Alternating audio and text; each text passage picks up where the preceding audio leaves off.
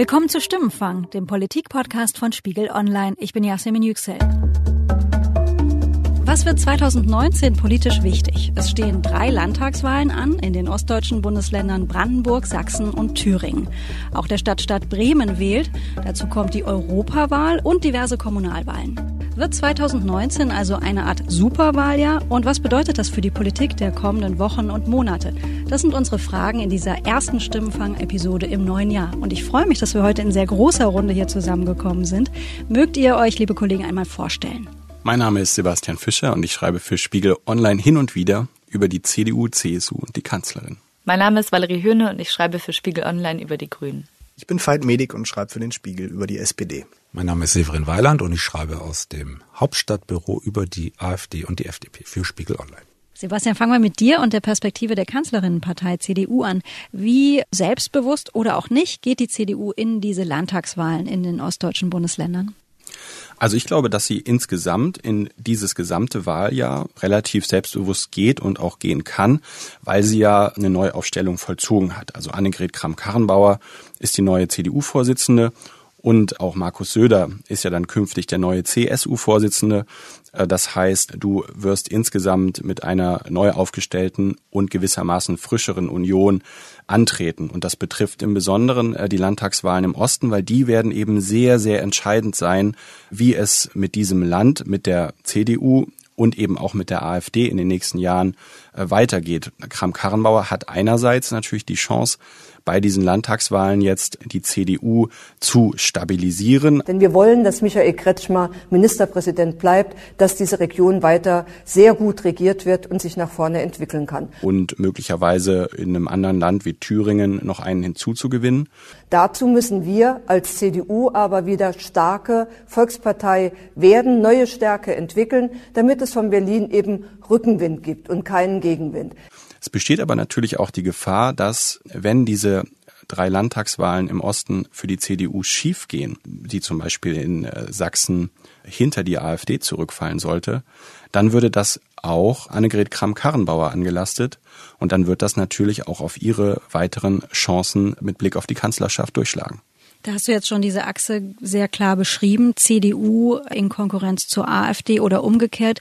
Severin, die AfD hatte schon Mitte 2018 ein sogenanntes Zehn-Punkte-Papier zusammengestellt, der Landesverband in Sachsen. Da war der erste Punkt, wir wollen stärkste politische Kraft werden und die Regierung bilden im Interesse Sachsens, unserer Heimat. Damit die Frage an Severin, wie geht die AfD in diese Wahlkämpfe? Äh, indem sie versuchen wird, das, was sie Angela Merkel vorgeworfen hat und vorwirft, sie hätte mit der Flüchtlingskrise eine der größten Krisen in diesem Land ausgelöst, das zu übertragen auf Frau Kramp-Karrenbauer. Sie hat auch die Flüchtlingspolitik der Kanzlerin mitgemacht. Und äh, sie hat sie auch immer für richtig gehalten. Ich sehe also nicht, wieso Frau Kramp-Karrenbauer jetzt äh, ein Neuaufbruch sein kann. Die AfD ist ja in äh, Ostdeutschland traditionell, kann man schon sagen, sehr stark und hofft dort auf Ergebnisse von 20 oder sogar mehr Prozent zu kommen. Und das ist ja angesprochen. Sie hofft sogar, die Regierung stellen zu können. Veit, die SPD führt eine Regierung an in Brandenburg und auch in Thüringen ist die SPD an der Regierung beteiligt. Können diese Wahlen im Osten für die SPD eine Chance werden jetzt oder ist es eher ein Angstthema? Ich glaube, das ist ein riesengroßes Angstthema für die SPD. Wenn man sich mal die Lage anguckt, die SPD ist schwer verunsichert, was ja auch erklärbar ist. Die Umfragen sind desaströs. Die Grünen scheinen wie die Volkspartei auf der linken Seite des Parlaments zu sein. Ich glaube, dass es insofern schon schwierig wird, als dass das Jahr ja im Mai dann mit der Europawahl gleich mal einen Höhepunkt haben wird, bei dem die SPD nicht wahnsinnig viel zu gewinnen hat. Da hat sie letztes Mal 28 Prozent geholt. Das heißt, es ist relativ äh, vorhersehbar, dass sie da abstürzen wird. Und das wird natürlich sozusagen für die Motivation der SPD relativ verheerend sein für den weiteren Verlauf des Jahres. Und was die ostdeutschen Länder angeht, da hat die SPD ja eigentlich nur Sachen zu verlieren. Zum Beispiel in Brandenburg das Amt des Ministers Ministerpräsidenten. Das darf natürlich nicht verloren gehen. Ne? Nur wenn man in eine Negativdynamik reinkommt nach der Europawahl, dann ist natürlich alles möglich. Du hast jetzt auch den Stichwort die Grünen auch genannt. Valerie, da ist es ja ebenfalls super interessant. Die Grünen hatten letztes Jahr 2018 ein super Jahr, waren sehr erfolgreich, haben Erfolge gefeiert in Hessen, in Bayern, liegen im Bund auch sehr, sehr weit vorn in Umfragen. In Ostdeutschland sieht's anders aus. In was für einer Verfassung gehen die Grünen diese drei Wahlen an? Also ich glaube, für die Grünen äh, sind die ostdeutschen Wahlen wirklich entscheidend, weil sie da beweisen müssen, dass sie diese diesen Hype, den es jetzt um sie gibt, auch in schwierigen Ländern verteidigen können. Und ähm, man muss sich ja nur die Mitgliederzahlen anschauen. In Thüringen haben sie, glaube ich, etwa 750, 800 Mitglieder. Allein in München haben sie 2000. Da kann man schon sehen, dass sie allein strukturell totale Probleme im Osten haben. Und sie werden versuchen, dieses Image der Akademikerpartei zu brechen.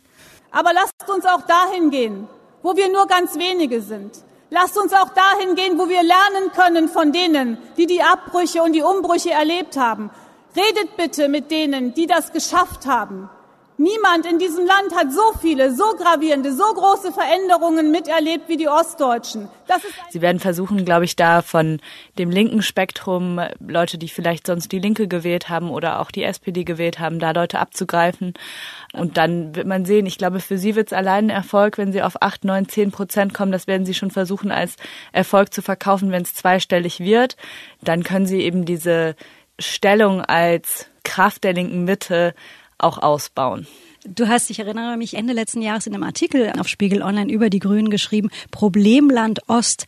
Woher kommt es, dass die Grünen eben im Osten nicht so verankert sind? Und die Zahlen, die du jetzt genannt hast, das heißt ja auch, dass ein Wahlkampf einfach praktisch auch sehr, sehr schwierig ist, wenn du nur 500, 600 Leute im Landesverband hast. Das ist echt eine interessante Frage, weil Bündnis 90 die Grünen, ne, die haben sich ja auch schon mit tatsächlich mit diesen Bürgerrechtlern zusammengetan. Und ich glaube, da ist auch ganz viel verloren gegangen von diesem Bürgerrechtsgedanken. Man hat sich sehr darauf konzentriert, auf diese Westgrünen, auf diese Themen Ökologie und Umwelt. Die waren im Osten natürlich auch sehr, sehr wichtig, aber irgendwie dieser Bürgerrechtsgedanke ging dabei so ein bisschen verloren. Und andererseits muss man schon auch sagen, dass ihre Mitgliederstruktur eben so ist, dass sie vielfach besser gebildet sind, ein höheres Einkommen haben und im Osten die Vermögensstruktur schon auch eine andere ist. Und deswegen kommen die Grünen eben als Besserverdienerpartei rüber, sind sie eben vielfach auch. Und das allein, glaube ich, ist ein, ist ein Problem für sie. Sie gelten so als die Besserwisser und wenn man irgendwas nicht braucht ähm, im Osten, dann sind es irgendwelche Besserwisser aus dem Westen, die im Elektroauto vorfahren, was ein Tesla ist. Severin, auch für die FDP sind diese Wahlen in den ähm, ostdeutschen Bundesländern ja uh, nicht unbedingt ein Heimspiel. Traditionell ist die FDP da nicht besonders stark vertreten, nicht besonders stark verwurzelt. Wie gehen die Liberalen das an? Also es ist noch viel stärker. Es ist im Grunde genommen ein unbeackertes Gebiet. Äh, in den fünf äh, ostdeutschen Bundesländern ist die FDP nicht vertreten derzeit parlamentarisch. Das sieht Christian Lindner auch. Und äh, eine Frage wird zum Beispiel sein, wer wird die neue Generalsekretärin in der FDP? Nicola Beer, die bisherige Generalsekretärin, ist ja designierte Europaspitzenkandidatin. Und jetzt stellt sich die Frage, die FDP hat ja ein enormes Frauenproblem. Sie hat viel zu wenig weibliche Mitglieder und sie wird von zu wenigen weiblichen Anhängern gewählt. Wer wird Generalsekretärin? Und da werden immer zwei Namen genannt. Einmal Katja Suding aus Hamburg und eine Politikerin, die noch nicht so bekannt ist, Linda Teuteberg. Sie kommt aus Brandenburg. Und ähm, da wird es spannend sein, für wen sich Christian Lindner entscheidet. Wenn er sich für die Ostdeutsche Linda Teuteberg entscheidet, dann für eine Frau, die, glaube ich, sehr selbstbewusst ist, die auch ihre eigenen Themen und ihre eigene Agenda hat. Und das könnte natürlich auch ein Signal in den Osten sein, wir nehmen euch ernst und könnte der FDP neuen Schwung geben. Aber das wird trotzdem sehr, sehr eng. Das ist kein Terrain, auf dem die Liberalen in den vergangenen Jahren äh, von sich aus reüssieren konnten. Da geht es ihnen ähnlich wie den Grünen. Wenn wir auf diese Landtagswahlen in, im Osten schauen, da ist ja vor allen Dingen das, die Frage der Machtoption oder vor allen Dingen auch die Koalitionsoption, das ist ja sehr, sehr, sehr interessant. Denn je stärker die AfD wird, desto schwieriger, mindestens schwieriger, vielleicht sogar unmöglich, werden die Regierungsbildungen. Die Union hat eine Koalition und nicht nur die Union mit der AfD immer ausgeschlossen. Wird es da einen Tabubruch geben? Also bei der AfD ist ja der Anspruch, stärkste Partei zu werden in allen drei Ländern. Aber, aber sie haben, kam, aber sie haben, sie haben, genau, genau. Der, der Björn Höcke zum Beispiel sagt, er möchte der erste blaue Ministerpräsident eines Landes werden. Das heißt blau mit Verweis auf die Parteifarbe der AfD. Und unsere Zielsetzung, und das ist nicht vermessen, das ist nicht vermessen, sondern das ist nach einer eingehenden Lageanalyse realistisch. Unsere Zielsetzung muss es darüber hinaus sein, den ersten blauen Ministerpräsidenten der Bundesrepublik Deutschland zu stellen. Das wird er natürlich nicht, wenn nicht die CDU sich ihm anbietet. Und das ist eine offene Frage. Ich persönlich glaube, es wird dazu nicht kommen. Die Taktik von Björn Höcke ist natürlich, jene äh, Menschen anzusprechen, die ihre Stimme nicht verschenken wollen, indem er sagt, mit uns habt ihr die Chance auf eine Regierungsbeteiligung und damit auf eine Politikbeeinflussung. Sebastian, die CDU hat zuletzt häufig davon gesprochen, enttäuschte Wähler auch von der AfD wieder zurückgewinnen zu wollen. Ich schaue jetzt mal beispielsweise nach Sachsen. Da wurde die AfD bei der Bundestagswahl ganz knapp, aber dennoch stärkste Kraft. Was würde das denn auch bundesweit für ein Signal senden, wenn es der AfD gelänge, da ähm, stärkste Kraft zu werden? Naja, es ist äh, Sachsen war ja all die Jahre in den letzten Wahlen mit eben abnehmender Tendenz immer auch ein Stammland von der CDU. Ich meine, da hat Kurt Biedenkopf ewig regiert. Die hatten da teilweise die absolute Mehrheit. Das war so ein bisschen so das zweite Bayern, der Freistaat Sachsen. Und jetzt zeigt sich aber, dass das eben ähm, im Grunde genommen auch auf Sand gebaut ist, dass äh, diese Mehrheit relativ schnell zerfallen ist. Wenn jetzt die AfD in Sachsen stärker wird, was die CDU natürlich unter allen Umständen zu verhindern sucht, dann heißt das eben, dass diese AfD in ein Kernland der CDU klar eingebrochen ist. Die Frage ist dann, welche Regierung wirst du gegen die AfD bilden können? Äh, du kannst einerseits sagen, gut, dann machen wir eine Allparteienregierung oder äh, möglicherweise funktioniert ja auch noch was, dass nicht die Linkspartei dazu muss aus CDU-Sicht und der Kretschmer kann Ministerpräsident bleiben. Aber dann gibst du natürlich der AfD auch wieder eine Vorlage, weil äh, du wirst ja ein Bündnis da an die Macht hieven, was relativ kompliziert sein wird, sehr viel knirschen wird, man wird sich streiten. Man ist ja nur deshalb zusammen, weil auf der anderen Seite die AfD sitzt am Ende. Und die AfD wird das natürlich dann in jedem Fall auszunutzen wissen und immer wieder sagen, da sitzen sie, die sogenannten Altparteien, die etablierten, kommen nicht voran und wir in der Opposition, wir könnten es eigentlich besser. Jetzt äh, war es im vergangenen Jahr interessant für kurze Zeit mal, Daniel Günther von der CDU hatte sich in Sachen mögliche Koalition mit der Linkspartei so ein bisschen vorgewagt. Das 30 Jahre Wiedervereinigung, wo es auch Kooperation oder Zusammenarbeit zwischen CDU und Linkspartei auf kommunaler Ebene okay. gibt. In einer solchen Situation natürlich man miteinander redet. Ich meine, Aber in der Demokratie äh, ist es doch wohl das Mindeste, dass man unter den gewählten Vertretern, die in einem Parlament sitzen, miteinander redet. Könnte da so eine Bewegung bei der CDU hin auf die Linkspartei denn passieren? Hieltest du das für möglich, Sebastian? Na, ich halte es eher für theoretische Gedankenspiele. Ich meine, Daniel Günther, der ist Ministerpräsident in Schleswig-Holstein, den betrifft die Frage nicht wirklich. Der will sich halt inszenieren als moderner CDU-Vordenker, also jemand, der auch das Tabu des bisher Undenkbaren im Grunde genommen bricht. Ich glaube aber, dass das äh, für die CDU insgesamt keine gute Idee ist, breit darüber zu diskutieren, wann und wie und ob sie mit der Linkspartei koalieren könnte, weil das wird ja dazu führen, dass gerade noch mehr konservative Menschen in der CDU sagen, ja, was passiert denn jetzt? Jetzt wird ja noch mehr von unserem Werteporzellan verscherbelt. Also was bleibt dann am Ende noch übrig, wenn die Kritik an den letzten Jahren war, dass die CDU sich zu sehr in die Mitte bewegt hat oder dass die CDU zu sehr offen für alle möglichen äh, Koalitionen geworden ist. Also ich halte das für wirklich unrealistisch. Die CDU und die Linkspartei sind in einer wesentlichen Frage gespalten, das ist die Migrationspolitik. Die Migrationspolitik ist ein Thema bei der Ost-CDU, wo sie ganz klar eigentlich eine Nähe zur AfD hat. Die Linkspartei wiederum ist in sich absolut zerstritten. Wir haben das Phänomen, dass Sarah Wagenknecht als Ostdeutsche eine neue politische Sammlungsbewegung Aufstehen ins Leben gerufen hat. Wir wissen nicht, ob in diesem Jahr daraus möglicherweise eine neue Partei entsteht. Die Frage der Migration ist innerhalb der Ostverbände der Linkspartei hoch umstritten. Katja Kipping, eine Ostdeutsche, ist eher bei denen, die sagen, wir wollen eine liberale Flüchtlingspolitik. Es gibt noch viel weitergehen, die sagen, alle Grenzen offen, alle Flüchtlinge aufnehmen. Und wir haben auf der anderen Seite einen Ministerpräsidenten, Bodo Ramelow, den einzigen bisherigen, äh, der, den die Linkspartei stellt in Thüringen, der muss seine Posten verteidigen im Spätherbst dieses Jahres. Und ich nehme an, dass er kein Interesse daran hat, dass die Partei, die Linkspartei, sich genau in diesem Wahljahr zerlegt. Übrigens unser, nämlich unser geschätzter Kollege Kevin Hagen, der für uns äh, bei Spiegel Online über die Linkspartei schreibt, wollte dabei sein, aber es hat am Ende einfach terminlich nicht geklappt. Lass mich das an der Stelle nur mal gesagt haben. Valerie und Veit, ihr wollt was sagen? Ich wollte sagen, dass die Linkspartei im Osten ja auch nicht die Linkspartei im Westen ist und durchaus konservativ ist. Also ich glaube, in Thüringen, wo die Fronten auch nicht ganz so verhärtet sind wie in Sachsen zwischen den beiden Parteien, wäre sowas vielleicht sogar denkbar, wenn es nicht diese fatale Außenwirkung hätte, die Sebastian ja schon beschrieben hat. Ich glaube, dass man auch eine Option unbedingt mitbedenken sollte. Wenn man sich mal die Lage anguckt in den ostdeutschen Parlamenten in diesem Jahr, dann wird es ja wahrscheinlich so sein, dass wir überall sechs Parteienparlamente haben. Das heißt, die Regierungsbildung wird unheimlich schwierig, weil es kompliziert werden wird für Parteien 50 Prozent sozusagen zusammenzukriegen. Ja? Das heißt, auch eine Minderheitsregierung ist natürlich möglich. Ich glaube zum Beispiel, also der Osten hat sogar Erfahrungen damit. Ne? Ich glaube in Sachsen-Anhalt, Severin, du wirst es sicher wissen mit deinem historischen Wissen.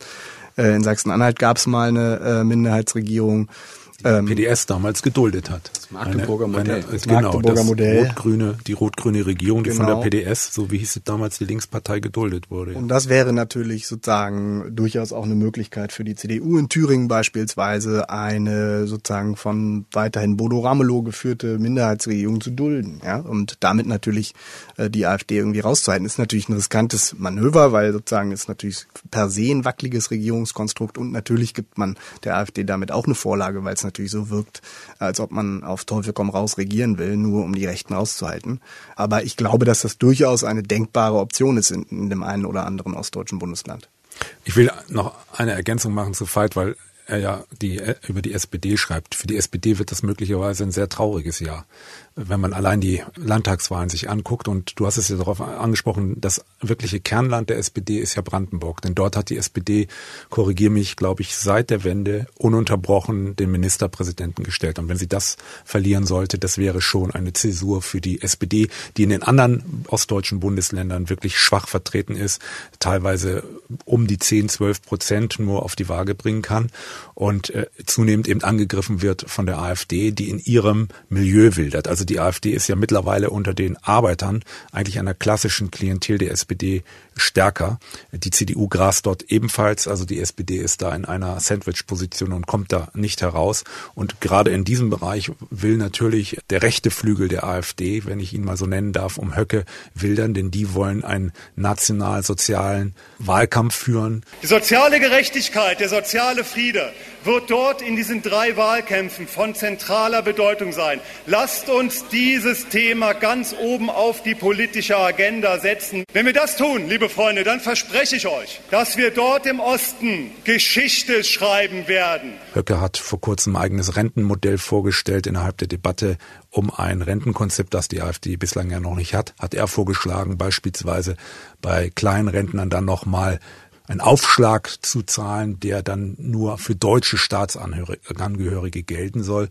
Und das ist natürlich Versuch, auch weiterhin in diesem ohnehin sehr anfälligen Milieu der Arbeiter und kleinen Angestellten, der kleinen Leute, wie das Gauland mal gesagt hat, zu wildern. Und das wird, glaube ich, auf Kosten der SPD auch gehen.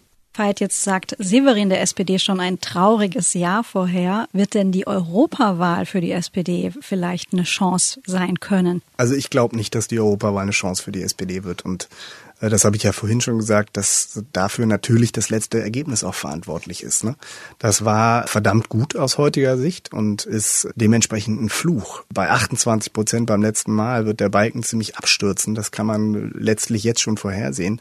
Die SPD hat eine Spitzenkandidatin, die nicht uninteressant ist, Katharina Barley, die Justizministerin. Ich trage Europa immer bei mir in jeder Form, in meinem Herzen sowieso, auch in meiner Handtasche. Ihr wisst das, ich habe zwei Pässe. Mein Vater ist Brite, meine Mutter ist Deutsche. Sie hat eine unkonventionellere Art, spricht ein bisschen anders, ist auch erst seit 2013 in der Politik. Den Vater meiner Kinder habe ich in Paris beim Erasmus-Studium kennengelernt und da finden sich dann in diesen zwei wundervollen Kindern Spanien, Niederlande, Deutschland und Großbritannien wieder. Wir leben im Vierländereck. Ich glaube, viel mehr Europa geht nicht. ich glaube, Katharina Barleys Aufgabe ist aber gar nicht nur sozusagen die Europawahl vernünftig über die Bühne zu kriegen, sondern die SPD zu retten. Wenn die SPD bei dieser Wahl... Ziemlich große Aufgabe für eine Frau. Ziemlich große Aufgabe. Aber wenn die SPD bei dieser Wahl nicht halbwegs vernünftig abschneidet, würde ich für nichts mehr garantieren in der Partei, weil der Negativsog schon jetzt so stark ist und die Absetzbewegungen von der Großen Koalition schon jetzt so stark sind, dass äh, man ja antizipieren kann, was danach los sein wird. Und im Moment habe ich noch so ein bisschen den Eindruck, die SPD hat noch gar nicht richtig verstanden, was eigentlich Sache ist. Die machen noch ihre Vorstandsklausuren und machen noch ihre Debattencamps. Debattencamp, das war lebendig, das war diskussionsfreudig, das war purer Aufbruch.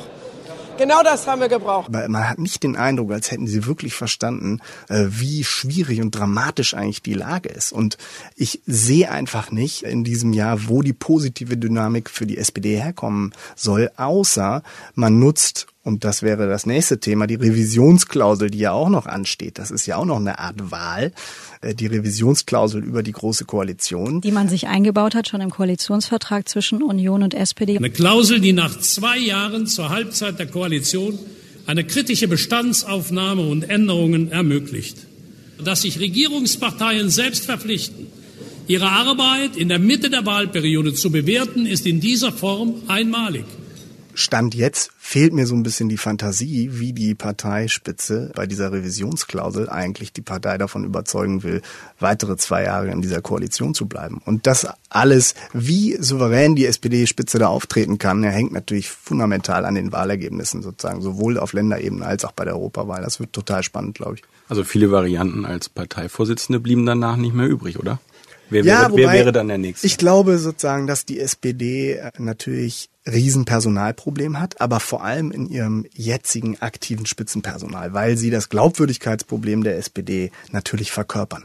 Leute wie Andrea Nahles, Olaf Scholz sind seit 20 Jahren dabei. Sie regieren seit 20 Jahren und haben natürlich auch jede Wendung irgendwie schon mitgemacht. Ich weiß, die Partei ist in einem ausgesprochen schwierigen Zustand aus dem Grunde, dass wir sehr schlecht dastehen bei den Umfragen. Und dieser Tiefpunkt wird nur noch durch weitere tiefere Tiefpunkte bei den Umfragen unterstützt. Jede Woche trifft es einen in den Bauch, wenn man die Umfrage liest. Mehr geht das so. Ich kriege jedes Mal, wenn ich das sehe, einen in, in die Magengrube.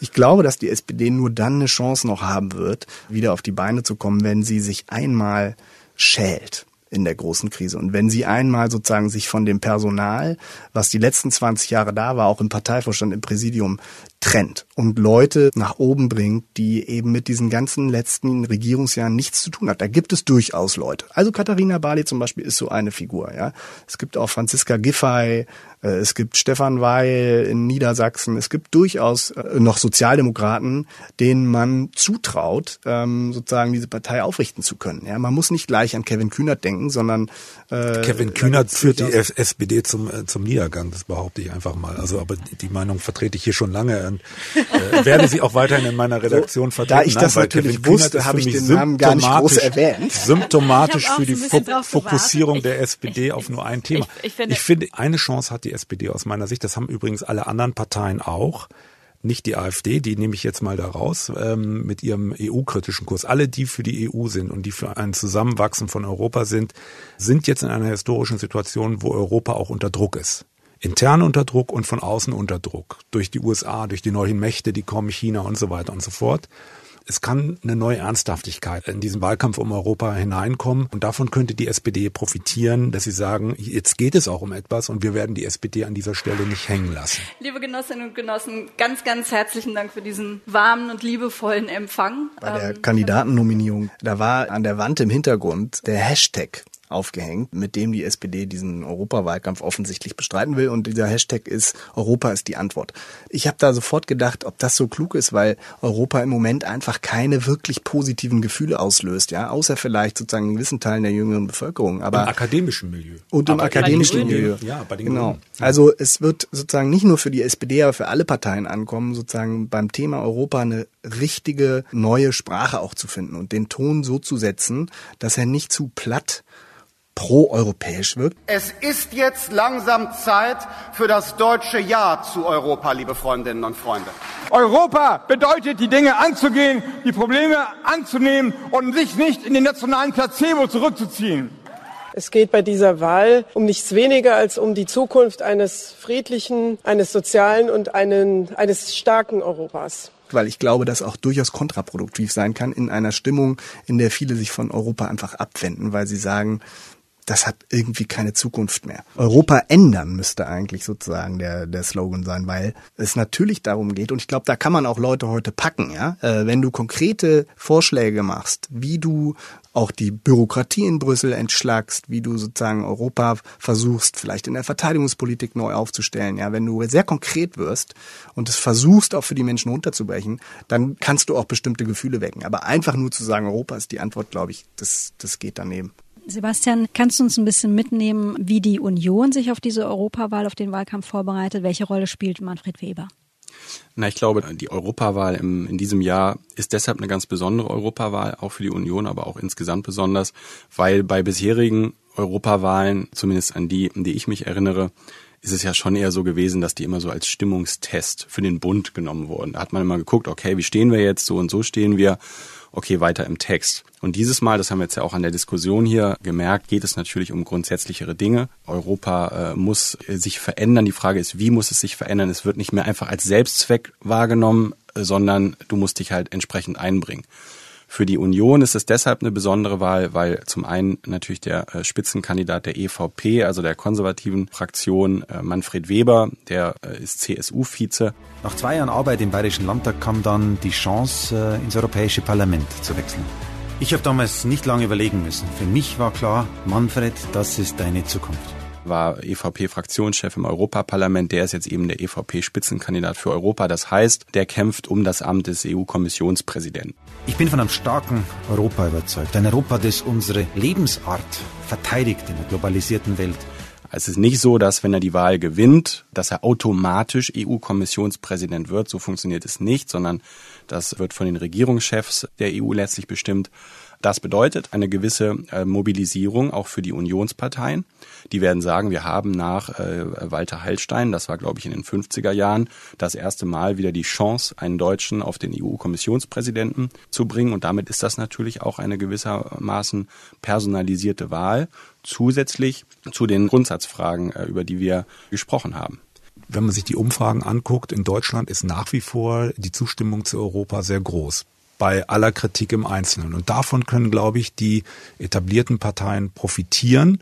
Nichtsdestotrotz nehme ich auch ich an, wird zum Beispiel die AfD relativ gut abschneiden, möglicherweise, und das wäre natürlich fatal, stärker als die SPD. Ich muss jetzt noch mal kurz was sortieren. Wenn die SPD die Europawahlen vergeigt, dann ihre Position in der großen Koalition im Bund noch schwächer wird, als sie es heute schon ist.